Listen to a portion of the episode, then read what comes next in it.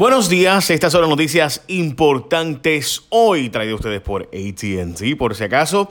Y bueno, pues ah, les puedo decir, bueno, vamos a empezar por otra noticia que no sea lo de el gobernador.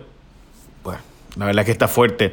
Lo de Fox News, especialmente la entrevista, fue devastadora, fue triste verlo, fue, fue fuerte verla, completa. Si usted no la ha visto completa, tiene que verla completa para que entienda lo, lo triste, honestamente, que, y digo triste con toda la intención.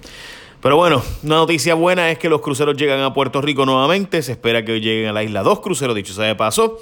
Hasta ayer el itinerario no había sido alterado, así que se espera que se disfruten hoy el Anthem of the Seas y el Carnival Conquest. Eh, así que veremos a ver si no cambian su ruta, porque ha habido unos cuantos que han cambiado su ruta a última hora. Dicho sea de paso, responsabilizan al crucero por incidente en crucero en el que murió bebé, y es que los padres de la bebé que murió a principios del mes, en un décimo piso de un crucero cuando cayó, pues responsabilizaron a la compañía Royal Caribbean por lo ocurrido en una entrevista a un medio de los Estados Unidos. Los padres explicaron que previo a la tragedia del abuelo aguantaba a la niña cerca de una ventana no se percató de que estaba abierta y el infante se resbaló, cayendo al precipicio y muriendo en el acto. Ellos dijeron que la compañía fue irresponsable al no tener las ventanas eh, cerradas y por, por tanto pues el incidente se pudo haber previsto y evitado.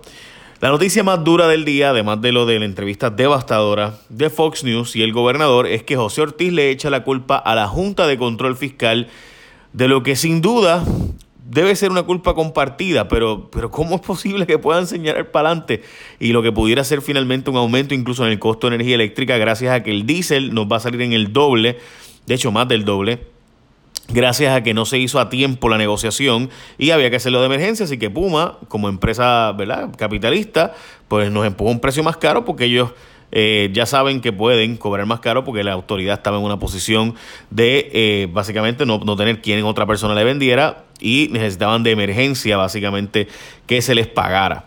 Esto es una cosa terrible, pero eh, la Junta de Control Fiscal dice que la culpa eh, de, José Ortiz, pues básicamente eh, fueron irresponsables al dejar que se quedara la autoridad sin combustible y tener que autorizarse una negociación de último minuto y por tanto nos salió mucho más caro.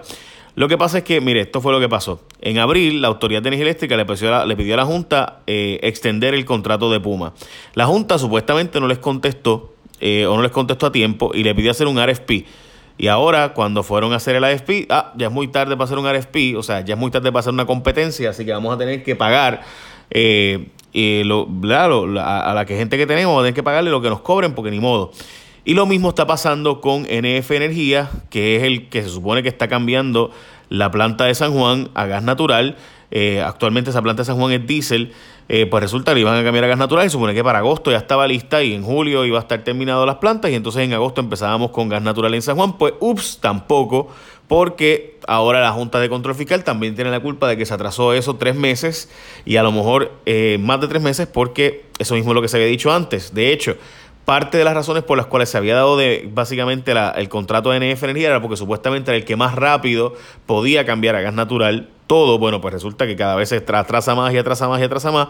Y esta es la misma empresa, NF Energía, que fue denunciada, según empleados de la Autoridad de Energía Eléctrica, que tenía información confidencial y privilegiada para lograr el contrato a través del muelle de San Juan, porque la autoridad le tenía un acuerdo de confidencialidad con ellos de compartir información y de repente ellos se convierten en los beneficiados y no los competidores. Incluso había una propuesta que era más barata, que era la propuesta de AES, pero pues se lo llevó NF Energía.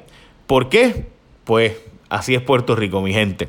Bueno, hablando de eso, cliente de T-Mobile, cámbiate a ATT y recibe hasta, escucha bien, 1025 dólares en crédito. Esto es, mire, 100 al cambiarte de ATT por traer tu número de T-Mobile y hasta 175 al traer un teléfono elegible en trading y 750 en el nuevo Samsung Galaxy S10e de 128 GB al comprar otro igual. Así que aprovecha esta oferta solo hasta el martes. ATT es la red móvil más rápida y de mayor cobertura en Puerto Rico. Detalles en la prensa y en las tiendas, obviamente. Así que ya lo saben, tienes hasta 1025 dólares en crédito si te cambias de T-Mobile a ATT. que obviamente es mucho mejor. Bueno, vamos a la devastadora entrevista del gobernador en Fox News. Si es que el gobernador fue destruido definitivamente, en la entrevista de Shepard Smith de Fox News. Eh, Fox News, para la gente que no sabe, eh, francamente es el medio de noticias más importante de Estados Unidos y por mucho. De hecho, tiene la audiencia más grande de todo Estados Unidos. No es CNN, no es MSNBC, no es CBS eh, News, ni tampoco ninguna de las alternativas, ¿no? Ni CNBC, sino es Fox News y por bastante. La cosa es que Fox News es vista mayormente por la derecha de Donald Trump, la gente bien, bien, bien conservadora de Donald Trump, pues esa gente es la que mayormente ve Fox News. Pues resulta que el gobernador dijo que no se va de su posición porque tiene que obedecer la democracia y el proceso, que está trabajando duro para arreglar el problema de la corrupción, pero Shepard Smith honestamente lo destruía cada vez que decía algo, que dice que tiene propuestas de leyes para enviar la corrupción. Eh, Shepard le dice que, eh, de hecho, le hizo un resumen del chat como si lo hubiera leído de verdad eh, y los ataques que hicieron a diferentes personas, la corrupción, los casos adicionales, lo que dijo el presidente, que si pues eso no demuestra que él se ha convertido básicamente en, una, en un demasiado riesgo, que de hecho que está en riesgo hasta personal eh, el gobernador de, de, seguir gobernando. Eh, y entonces Shepard básicamente, bueno, dice que si los demás del chat tuvieron que renunciar, porque no tiene que renunciar él, el gobernador pues trataba de responder, pero... dice que él fue electo y que tiene planes para combatir la corrupción, que está trabajando para ello, eh, que hay mucha gente que lo está apoyando. Smith le dijo que por favor le dijera un nombre y el gobernador estuvo divagando un rato. En fin, finalmente dijo al alcalde de San Sebastián, quien desmintió que estuviera apoyando al gobernador. En fin, fue devastadora, fue dolorosa, fue duro. Francamente, gente, fue bien duro verla. Y no lo digo de forma light, o sea, no lo digo, eh, de verdad que eh, como puertorriqueño uno, uno jamás quisiera ver al gobernador de uno en esa, en esa circunstancia. Bueno, lanzan gases lacrimógenos a las 11 de la noche. Se está acabando la constitución de Puerto Rico, la libertad de expresión. Y es que la policía determinó que a las 11 de la noche tienen que acabarse las protestas.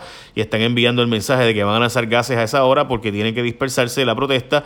Hay una cosa que se llama la regulación de tiempo, lugar y manera. Eh, la, ¿verdad? el, tú puedes eh, regular las protestas y la libertad de expresión, no puedes prohibirla, puedes regularla. En este caso me parece que está en una zona bien gris de peligro ahí.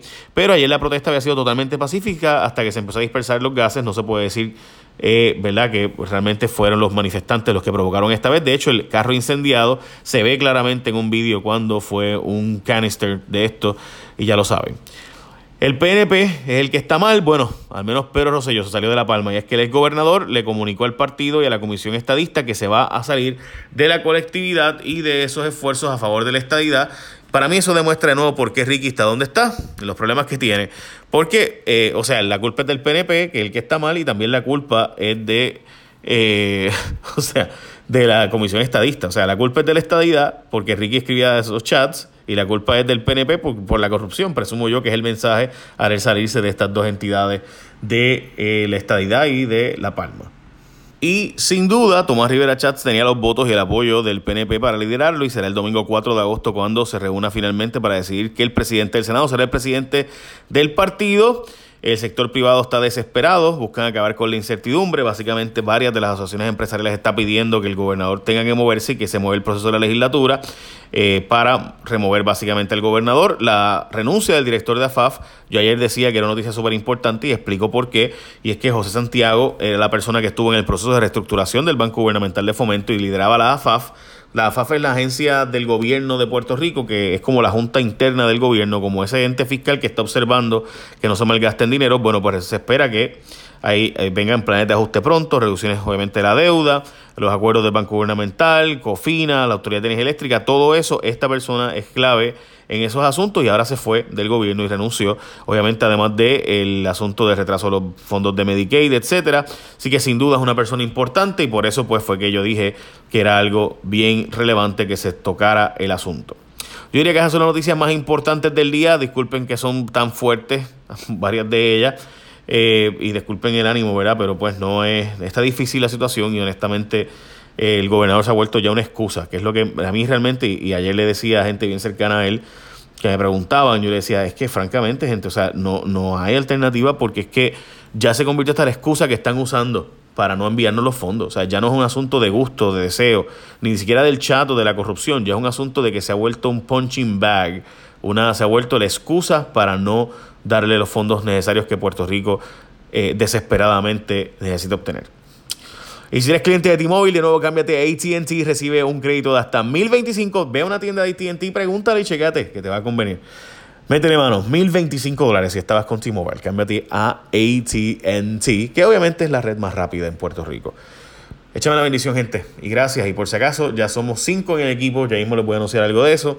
Eh, así que pues seguimos creciendo a ver si echamos para adelante.